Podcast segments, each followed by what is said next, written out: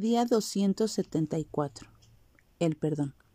Bienaventurado el hombre a quien Jehová no culpa de iniquidad y en cuyo espíritu no hay engaño. Salmos 32, 2. ¿Sabes que hay escuelas que utilizan colores para identificar el comportamiento de los niños? Por ejemplo, si el niño se porta bien ese día, le asignan el color verde.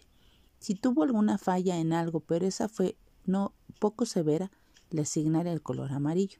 Si se portó mal, recibe el color rojo.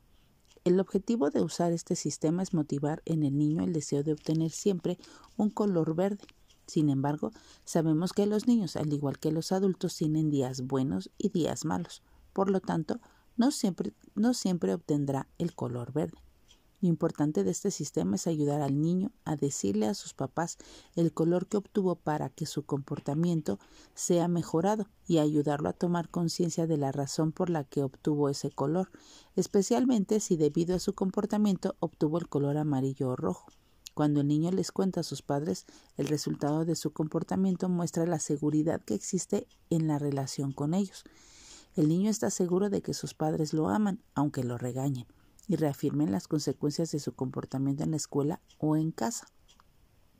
Dios perdona nuestros pecados cuando los confesamos ante su presencia, libremente y arrepentidos. Nunca debemos temer al Padre por tener pecados, aunque tengamos que aceptar las consecuencias de ellos. Así es que hoy acerquémonos al Padre y démosle gracias a Él por el perdón que nos ha dado por medio de su Hijo y vengamos siempre a Él con un verdadero arrepentimiento.